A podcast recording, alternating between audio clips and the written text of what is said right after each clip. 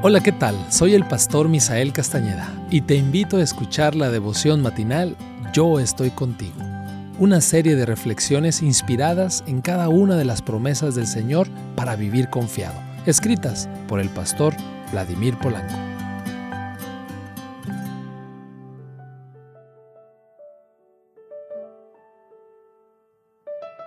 Hola, ¿qué tal? Me da mucho gusto poderte saludar en este bello día. El texto base de nuestra reflexión del día de hoy, 5 de marzo, lo encontramos en Isaías, capítulo 40, versículo 31. Los que confíen en el Señor renovarán sus fuerzas, volarán como las águilas.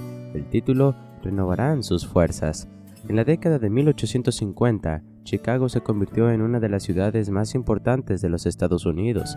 Su desarrollo en minería, su impresionante ferrocarril y muchas cosas más la convirtieron en una megápolis a la que llegaban unos 100.000 inmigrantes cada año. Pero cuando la ciudad disfrutaba de uno de sus momentos más esplendorosos, la catástrofe la tomó por sorpresa.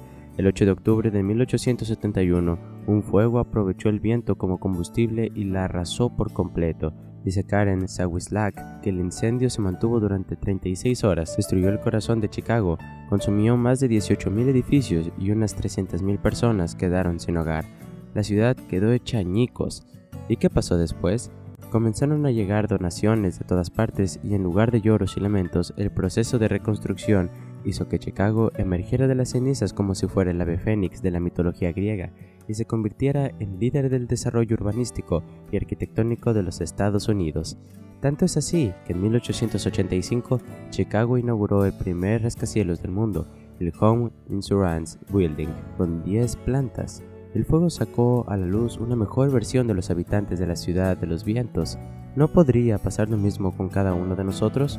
Nuestra vida siempre será sacudida por situaciones que arrojarán por la borda nuestros más acariciados sueños y nuestros logros más apreciados. En cualquier momento puede llegar un fuego que consuma lo que nos resulta valioso e inestimable.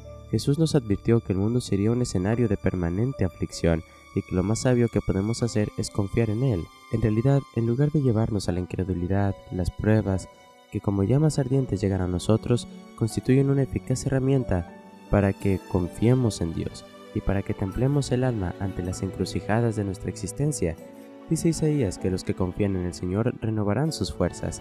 La fe en Dios es ese motor que nos empuja a continuar firmes cuando todo arde. El vocablo hebreo, alap, traducido como renovar, significa también fortalecer, retoñar, cambiar. La confianza en Dios transformará nuestra debilidad en una gran fortaleza y hará que salga a relucir la mejor versión de nosotros. Amén.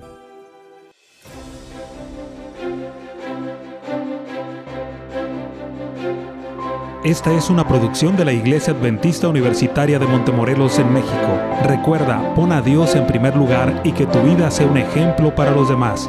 Te saluda el pastor Francisco Soto. Hasta la próxima.